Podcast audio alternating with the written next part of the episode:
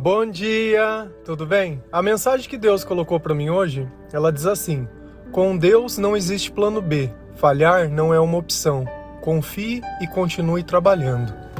Senhor, tende misericórdia de nós. Perdoa, Pai, todos os nossos pecados. Livra-nos de todo mal. Nos afasta de tudo aquilo que não vem de ti. Nós agradecemos, Senhor, por tudo que tem feito, pelo alimento, pelas vestes, pelo banho, pela sua palavra. Nós te louvamos, nós te bendizemos, nós te amamos, pois somente tu, Senhor, é o nosso Deus e em ti confiamos. Às vezes, quando a gente vai fazer alguma coisa, nós geralmente criamos vários planos: plano A, plano B, plano C. Por quê? Porque se algum desses planos acabar falhando, a gente assume o outro. Só que será que com Deus ele tem múltiplos planos, será que no fim alguma coisa pode dar errado com Deus? Ou será que o plano que de repente o A não era o que Deus escolheu e sim o B? No fim, o que acaba acontecendo não é que nós temos diversos planos. No fim, o que acontece é que só funciona o plano que Deus escolheu. Lá em Provérbios 21, versículo 30, a palavra de Deus ela diz assim: Não há sabedoria alguma nem discernimento algum, nem plano algum que possa opor-se ao Senhor. Então, nenhum dos planos que nós fizermos, ele vai poder ser oposto àquilo que Deus determinou. Então, o que, que isso quer dizer? Que realmente só existe um plano. E nos planos de Deus, falhar não é uma opção. Eu estou lendo lá Deuteronômio e quando eles estão para conquistar a terra prometida, tem uma raça de gigantes que vive lá. E o povo morria de medo deles, pelo tamanho, pela força. Por quê? Porque eles não eram guerreiros. Você imagina, eles eram um povo que tinha sido escravo a vida inteira, não era um povo que treinou ser um guerreiro, não era um povo que treinou ser nada já ficava, fazia muito tempo que eles estavam caminhando no deserto, então não tinha uma casa, não tinha um lugar, não tinha nada. E aí você vai olhar uma terra onde as pessoas elas cresceram em torno de uma atividade, viveram em casas, eles se construíram. Então tinha gente que podia treinar e você olhava que eles tinham defesas e tinham armas. Então assim, eles se aperfeiçoaram naquilo. Se não fosse só isso, ainda eles eram enormes. Então, quando a gente começa a notar que ainda assim Deus falou: olha, essa terra vai ser de vocês, ainda que você olhe em você e não veja capacidade, ainda que você olhe em você e acha que aquilo é impossível, deixa comigo. Quem está planejando aqui é Deus, não é você. Então, é justamente esse é o ponto. Nós não temos a opção de falhar, nós não temos a opção de escolher outro plano. O que acontece é que talvez quando nós levamos em conta para fazer um planejamento, nós não olhamos aquilo que Deus quer, simplesmente olhamos o que nós queremos. E o que nós sempre queremos é tomar vantagem sobre as coisas, é conseguir o máximo sem esforço nenhum. Nós queremos muitas vezes receber sem trabalhar, sem merecer e sem nada. Nós não levamos em conta o tempo que as coisas demoram para se desenvolver. Quando você encontra uma árvore que uma fruta ela está madura e pronta para ser comida, você nem teve a ideia de quem plantou aquela semente, de quanto tempo ela cuidou, de quanto tempo ela regou e de tudo que teve que acontecer para que você pudesse ir lá e pegar essa fruta pronta. E não tem nada mais gostoso que isso, que você poder chegar numa árvore e poder pegar. Eu costumo andar de bicicleta e eu adoro quando eu encontro alguma árvore que tem fruta. Não tem, é muito saborosa, é diferente dessa que a gente compra no supermercado. Só que percebe que para que aquilo pudesse acontecer, um conjunto de coisas aconteceu antes e muitas vezes eu não consigo levar em conta nada disso. Só que nos planos de Deus é muito maior, por quê? Porque ele leva em conta a vida de diversas pessoas e ele nunca vai favorecer uma para prejudicar outra, com uma ressalva. Se a outra pessoa for mal, ele vai favorecer a pessoa que está mais alinhada com o pensamento dele. Justamente por isso que ele justifica que o povo de Israel eles iriam vencer aqueles gigantes não porque eles eram bons, mas porque os gigantes eram maus. Então a gente começa a perceber que Deus ele sempre vai estar do lado de quem está mais alinhado com os pensamentos dele. Então perfeito não vai existir nenhum. Vai ter os piores dos piores. E esses normalmente vão acabar sofrendo o peso da mão de Deus. Lá em Romanos 8, versículo 29 e 31, a palavra diz assim: Sabemos que Deus age em todas as coisas para o bem daqueles que o amam, dos que foram chamados de acordo com seu propósito. Que diremos, pois, diante dessas coisas? Se Deus é por nós, quem será contra nós? Então, nós não precisamos criar um plano B, por quê? Porque se Deus é por nós, quem será contra? Se Deus ele criou esse plano, quem pode fazer esse plano dar errado? Só uma pessoa, nós mesmos. A partir do momento que nós desistimos, a partir do momento que nós deixamos de confiar, a partir do momento que nós achamos que as coisas não vão mais dar certo, então, muitas vezes as coisas fracassam na nossa vida por nós mesmos, não pelos outros, mas por nós. A partir do momento que eu começo a ouvir mais o medo que a minha esperança, a minha vida ela começa a sair dos trilhos.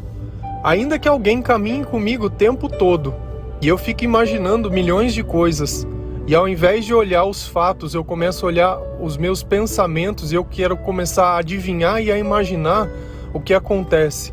E baseado na minha imaginação, eu começo a reagir, não em fatos, mas no imaginário. Eu começo a querer tomar medidas, a imaginar coisas. Não tem como isso dar certo, não tem como isso participar é, da nossa vida. Não tem como isso simplesmente estar tá alinhado com os planos de Deus. Por isso que muitas vezes na nossa vida fica aquela sensação de que sempre as coisas elas estão incompletas.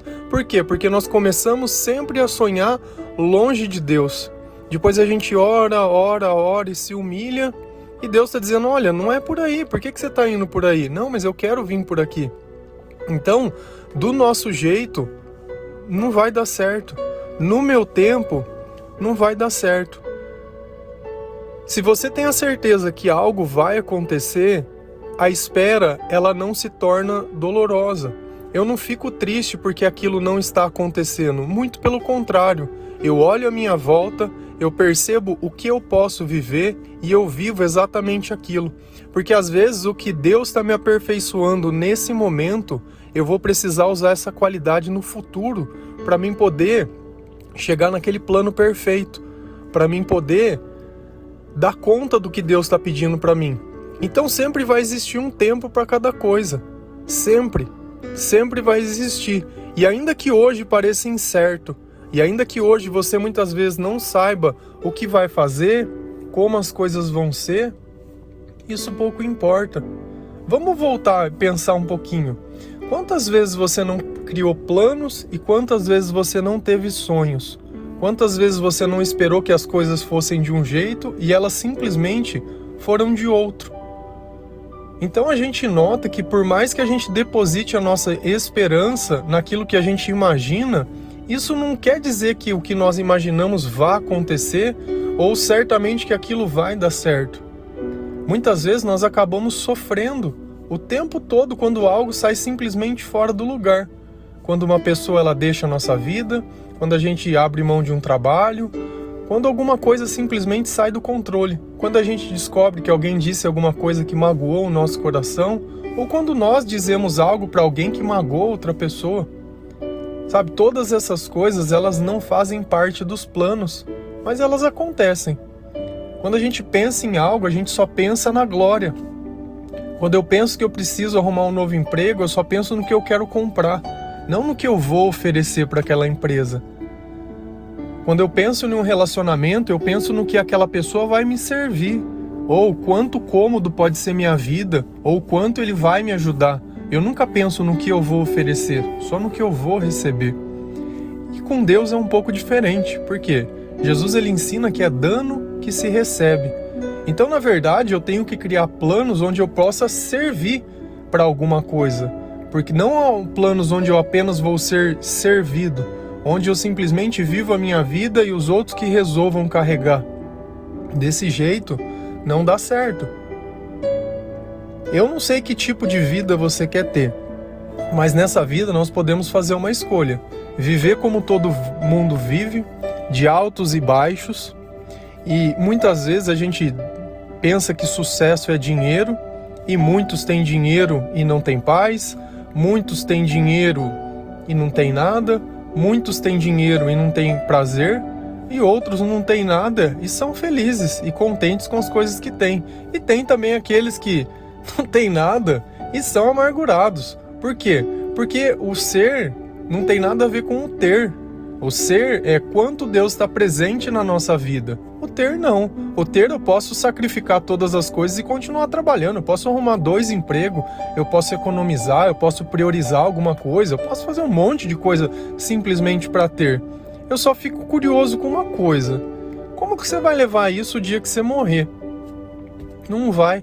Como é que você pode fazer o tempo voltar atrás? Não pode. Como é que você pode fazer abrir as portas que Deus tinha aberto e você fechou? Não tem como. Às vezes é melhor a gente voltar para o deserto, esperar o mar se abrir, saber que nós teremos que batalhar, que fazer, do que simplesmente voltar lá para o Egito e achar que lá aquilo é o meu lugar e aqui eu mereço isso. Sabe, esse tipo de pensamento nós temos o tempo todo quando a gente tenta voltar para o passado para reviver algum tipo de coisa. Para trás não dá mais para voltar. Sinceramente, para trás não dá mais para voltar. Para frente nós não sabemos para onde vamos, mas o presente momento nós podemos ter uma certeza que se Deus estiver conosco e se Deus é por nós, quem será contra nós? Aí vem a pergunta: Deus é por você? O que você faz para Deus? Quanto de Jesus está no seu dia a dia? Quanto de Jesus está nas suas palavras? Quanto de Jesus está no seu tempo? Quanto de Jesus você gasta para que as outras pessoas também possam ver que Deus tem atuado na sua vida? Quantas vezes você serve de farol para as outras pessoas? Pessoas que estão perdidas, pessoas que muitas vezes não tiveram a oportunidade de conhecer o Evangelho, pessoas essas como nós, que por um acaso acabaram caindo aqui, que receberam esse áudio, que receberam essa mensagem. Pessoas que muitas vezes não sabem o que vai fazer, não sabe como vai pagar uma conta, não sabe como vai consertar o erro, não sabe de nada. E é nesse momento que a gente tem as maiores dúvidas, que a gente nota que até mesmo na terra que a gente vive, o momento que antecede o nascer do sol é o momento mais escuro que existe. E talvez seja essa escuridão que você esteja vivendo. A escuridão da incerteza, a escuridão do fracasso, a escuridão da solidão, da tristeza, onde muitas vezes você quer tirar a sua vida para ferir outras pessoas porque você acha que os outros deveriam ter feito mais por você. Engraçado que o que você deveria ter feito pelos outros você não para para pensar. E nem o que você recebeu sem merecer também você não para. A gente só pensa na parte que é favorável para gente. Quando a gente aprende a ser justo, a gente avalia os dois lados. E como eu sempre digo, é melhor que nós ficamos com o prejuízo, mas que Deus esteja do nosso lado, porque nós possa, podemos conquistar tudo novamente. Agora, quando a gente abre mão da presença de Deus na nossa vida, quando a gente busca a justiça dos homens e não a de Deus, aí nós vivemos ao acaso, Nós vivemos ao léu. É uma espera que machuca, é uma espera que ela é incerta, é uma espera que não tem muito que a gente fazer, simplesmente deixa o tempo passando. Tempo que é a coisa mais valiosa que nós temos. Se você tiver tempo para gastar com as pessoas que você ama, gaste, porque quando a saudade vem, não tem o que ser feito. Se você puder olhar dentro dos olhos de alguém se você puder sorrir, se você puder abraçar, se você puder ouvir, faça. Faça, porque vai chegar um tempo que isso não vai ser mais possível.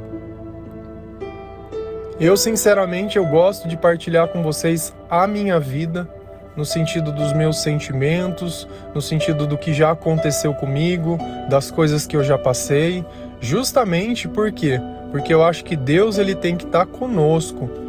Eu falo da Bíblia, eu falo de como viver, de como se comportar, de como isso transforma a nossa vida, testemunhando, porque eu acho que nós temos que testemunhar o milagre que tem acontecido no meio de nós. Não simplesmente ler um Jesus como se ele tivesse morto, um Jesus como se ele não tivesse mais conosco, muito pelo contrário. Muito pelo contrário. Ele está no meio de nós, ele está junto de nós, ele participa da nossa vida, ele participa de tudo. Amém?